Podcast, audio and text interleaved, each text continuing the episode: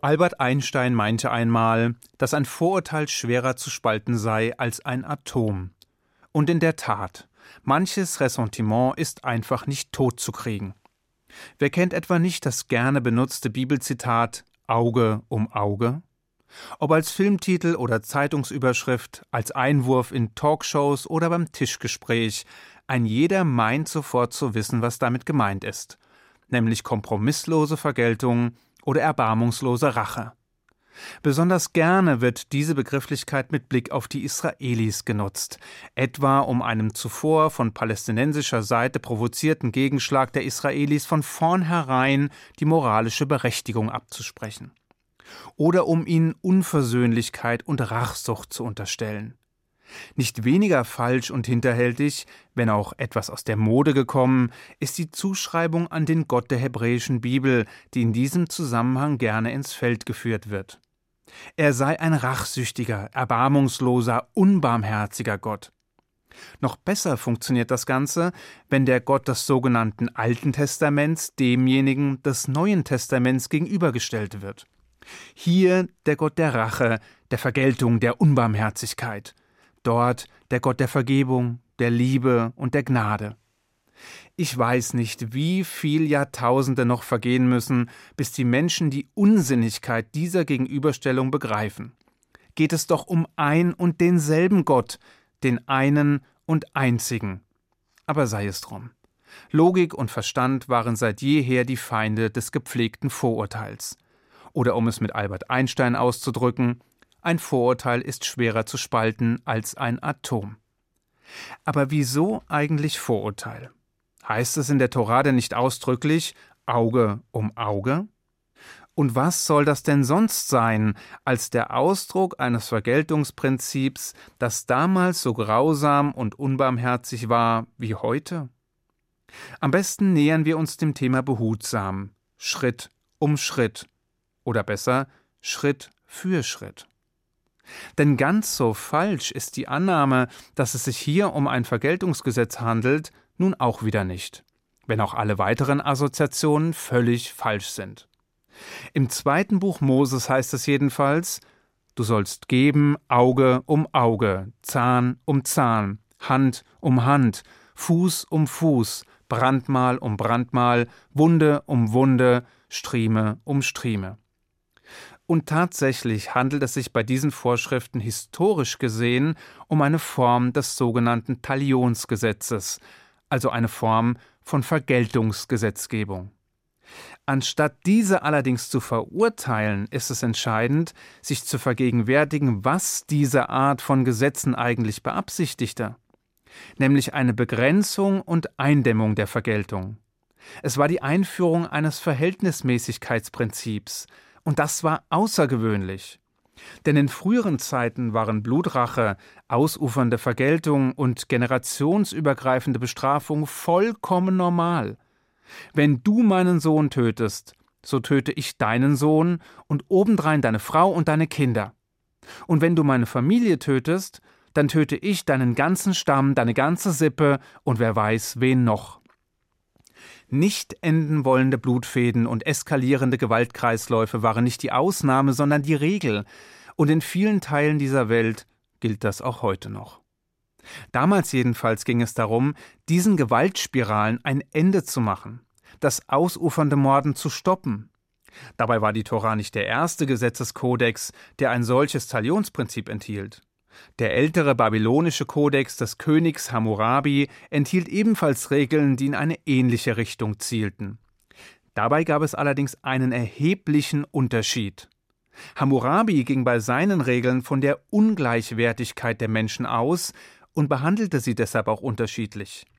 So war etwa ein Edelmann mehr wert als ein einfacher Bürger. Außerdem sah Hammurabis Gesetz vor, dass ein anderer als der Schuldige selbst bestraft werden konnte.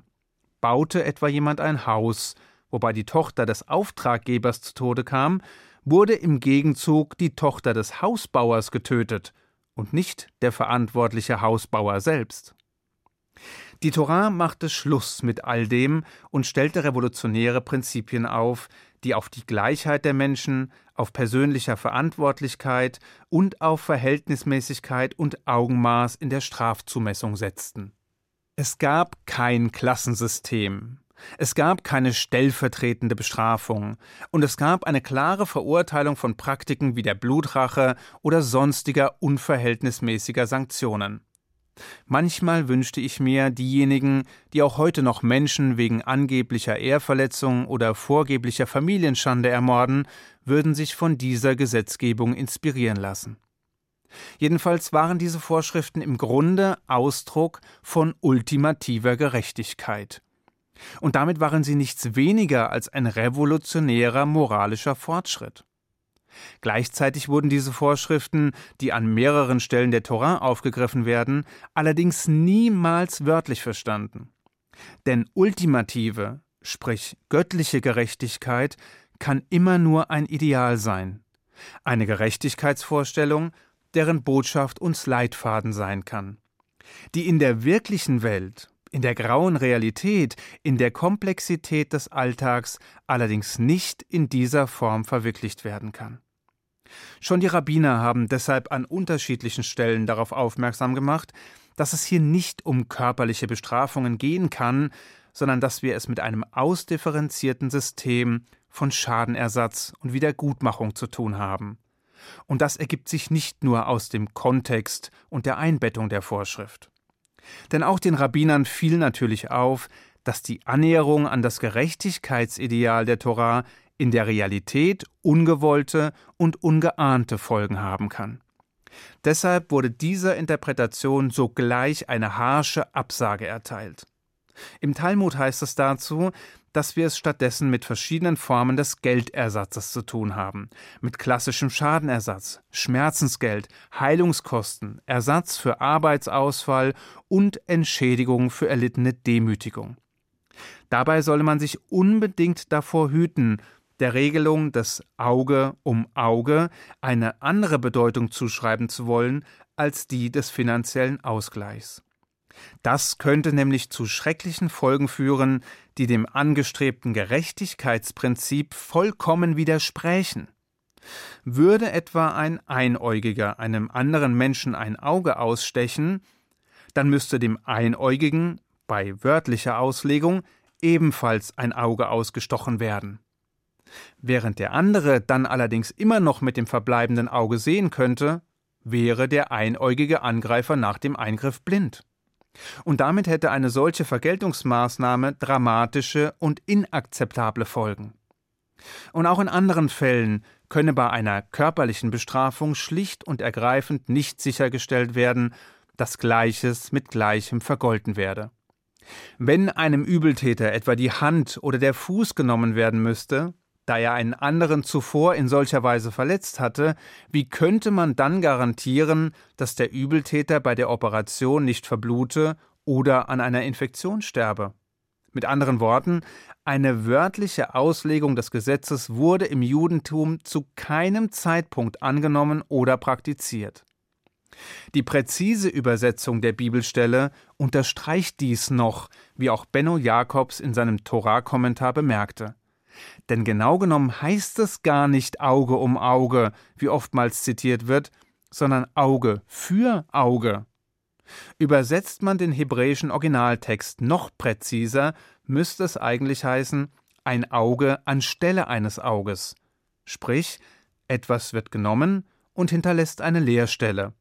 Und diese Leerstelle muss nun mit Ersatz gefüllt werden. Das meint aber gerade nicht, dass Gleiches mit Gleichem vergolten wird. Ganz im Gegenteil. Vielmehr muss für einen Schaden nun Ersatz geleistet werden. Es muss also etwas an die Stelle dessen treten, das verloren gegangen ist, sprich der Wert eines Auges für ein Auge. Manchmal braucht es für das wahre und tiefgehende Verständnis revolutionärer und zeitloser Ideen mehr als nur eine oberflächliche Betrachtung und das Wiederkäuen eingefahrener Sichtweisen.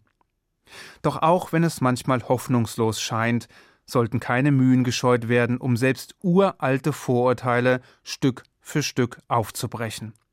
Mit Atomen ist uns dies schließlich auch gelungen. Ich wünsche Ihnen einen guten Schabbat. Shabbat Shalom.